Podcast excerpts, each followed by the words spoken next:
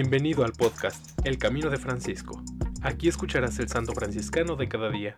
Acompáñame a caminar siguiendo las huellas de Francisco de Asís.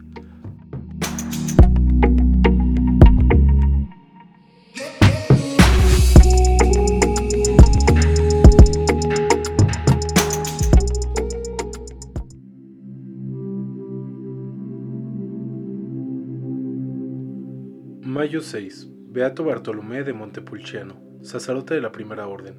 Murió en 1330. Aprobó su culto León XIII el 24 de junio de 1880.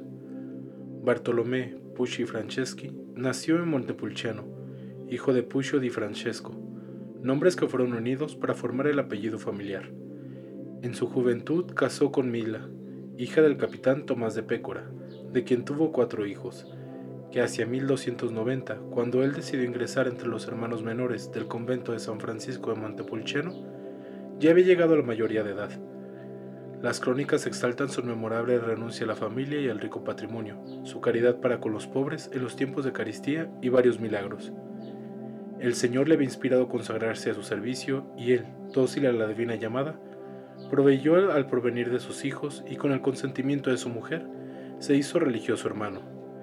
En la vida de convento llegó a ser modelo de perfección. Durante la oración a menudo era robado en éxtasis. Su rostro se volvía radiante con una luz celestial, su alma encendida en un fuego divino. Se reputaba un pequeño y pobre que no se atrevió a ser sacerdote. Pero los superiores se lo impusieron y después de un tiempo de estudios filosóficos y teológicos fue ordenado sacerdote. También entonces era tanta su humildad que hubiera deseado vivir ignorado de todos su amor por el prójimo y especialmente por los más pobres y desdichados era grandísimo. Por sus oraciones a menudo Dios multiplicó el alimento para su comunidad y a favor de los necesitados.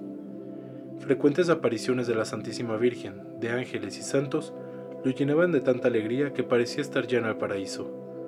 Fue para toda la comunidad modelo de observancia exacta de la regla de San Francisco, del espíritu de pobreza, de castidad y de penitencias con las cuales martirizaba su cuerpo.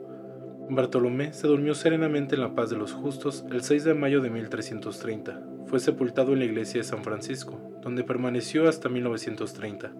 Luego fue trasladado a la iglesia de San Agustín.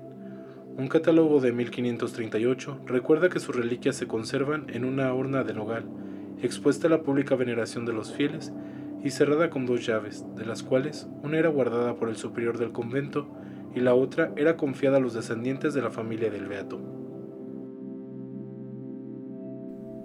En alabanza de Cristo y su siervo Francisco. Amén. Beato Bartolomé de Montepulciano, ruega por nosotros.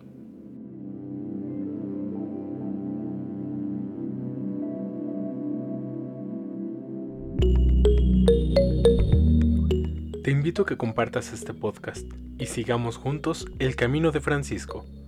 Paz y bien.